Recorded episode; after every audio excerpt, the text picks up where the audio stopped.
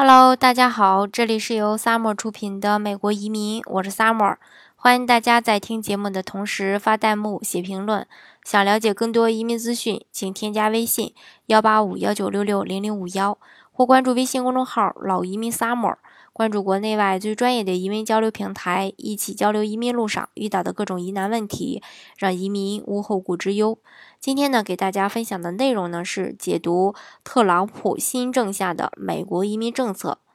美国《纽约时报》网站四月二十八日刊登过题为《美移民政策恐有变，中国人慌忙申请黄金签证》的报道称。中国富有家庭近年来急于通过 EB-5 项目获得绿卡。2016年的这个大约一万份投资者签证中呢，有四分之三被中国公民获得。这个项目有时被称为“黄金签证”，已经帮助美国的酒店、高速公路、赌场和其他项目吸引了数十亿计的美元。该项目呢，让特朗普面临两难的一个困境：一方面呢，他誓言要收紧移民政策；另一方面呢，他也渴望促进就业的增长。而一比五计划再度搭车，顺利的延续到二零一七年的九月三十日，在欢呼呃再一次获得评价末班车的机遇之时呢，热门移民政策一比五政策呢将会如何的发展呢？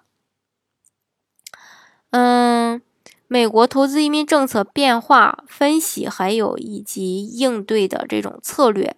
呃，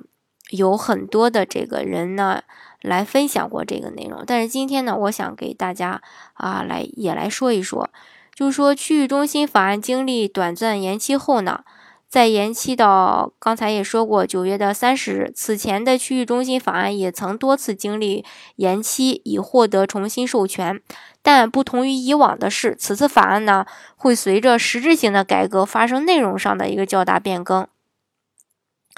美国的 E B 五著名经济学家呃 Jeff 称呢，立法程序的下一进程将会是。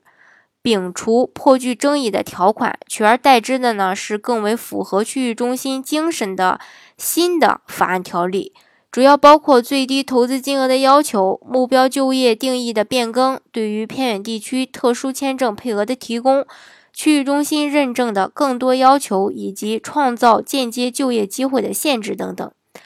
此外呢，对申请人资金来源的审核也将更加的严格。新法案预计将遵从祖父法则，即在新法落地之前已经获得移民局批准的项目的投资人，预计将不会受到涨价的影响。一比五移民签证配额源自二零一五年，配额呢也包括了主申的家庭成员，这就使得每年的一万张签证有点捉足见肘了。中国人面临的最大挑战即是排期的问题。目前呢，区域中心项目在二零一五年、二零一七年的五月签证排期表上的最终决定日落在了二零一四年的六月一日。排期当头，投资人尽早做移民规划，提前进入申请状态，始终还是公认的一个主旋律。美国的移民律师协会前主席，呃，他提醒道。二零一六财年全球一比五签证获批国家占比情况显示呢，中国大陆占据了百分之七十六点五的江山。虽然较前几年有所下滑吧，但仍旧是从一比五项目获益的最大赢家。二零零九年财年到二零一六财年，全球一比五签证的总量增长了一倍，而其中直投项目比这个从从二零一五财年到二零一六财年剧烈的翻番儿，主要原因还是在于非直投的区域中心项目政策的不明朗，指使一部分投资人把注意力转移到了较无争议的直投项目中。嗯，这个呢，数字还会怎么变化？二零一七年呢，我们也将会拭目以待。呃。